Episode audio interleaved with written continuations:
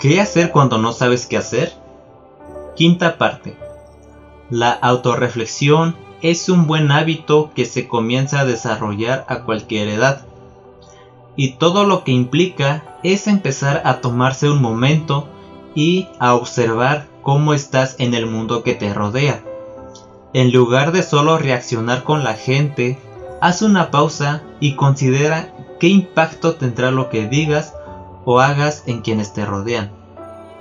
Claro, sería mucho más fácil vivir la vida sin preocuparse o pensar cómo nos ven los demás, pero es muy valioso hacer una pausa para pensar en nuestras palabras, acciones y elecciones desde la perspectiva de otras personas.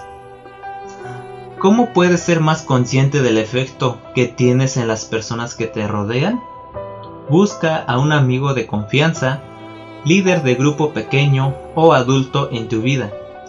Pídeles que te ayuden a reflexionar un poco.